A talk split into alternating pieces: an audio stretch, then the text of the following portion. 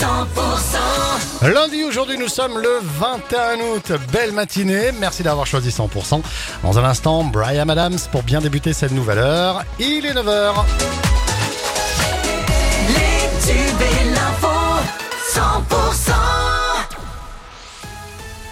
Pauline Chalère pour le point sur l'info près de chez vous. Bonjour Pauline. Bonjour Fred, bonjour à tous. Les recherches reprennent ce matin dans le Tarn-et-Garonne pour retrouver cet ouvrier agricole porté disparu depuis hier à Castel-Sarrazin. Ce ressortissant polonais s'est accordé une pause baignade dans la Garonne dans l'après-midi mais n'est pas revenu. Ce sont ses collègues qui ont donné l'alerte, inquiets de ne pas le voir revenir. Ses affaires personnelles ont été retrouvées au bord du cours d'eau. Ce drame en Ariège, un parapentiste a perdu la vie ce dimanche alors qu'il marchait sur un sentier de montagne à Port-de-Lers. Ce sont deux randonneurs qui ont donné l'alerte après avoir retrouvé le corps inanimé de la victime vers 13h.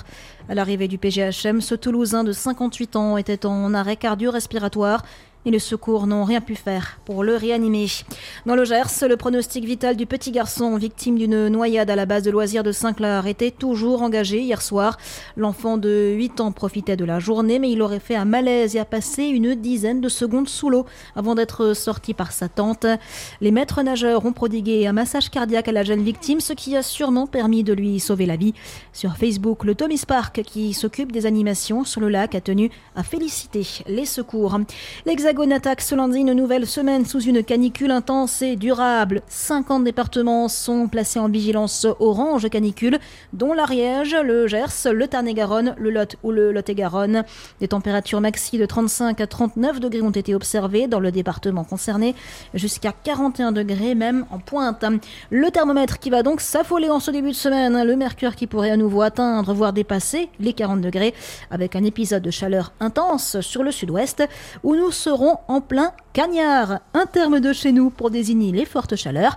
Et le saviez-vous, la langue occitane, du territoire gascon jusqu'en Languedoc, regorge de petites expressions qui colleront parfaitement avec cette période caniculaire. Petit tour d'horizon avec Jean-Brice Brana du Congrès permanent de la langue occitane.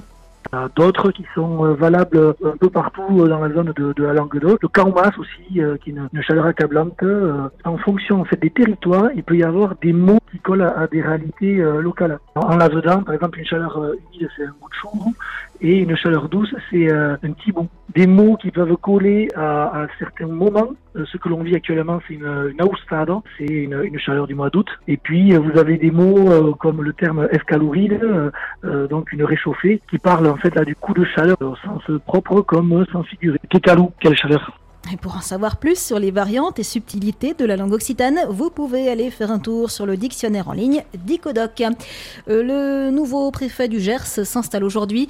Laurent Carrier prend ses fonctions ce lundi à Hoche lors d'une cérémonie prévue à 11h devant le monument aux morts. Avant d'arriver dans le Gers, il occupait le poste de préfet délégué à l'égalité des chances dans les Bouches du Rhône.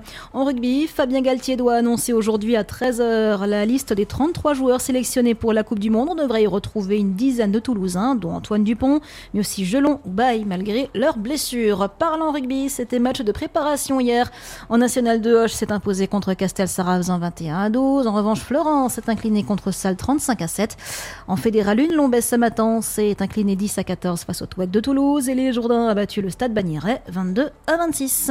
Et un point sur le reste de l'actu, Pauline. L'inquiétude dans les Hautes-Alpes, un incendie s'est déclaré hier soir sur les hauteurs de Chanous. Une centaine d'hectares ont déjà été détruits par les flammes.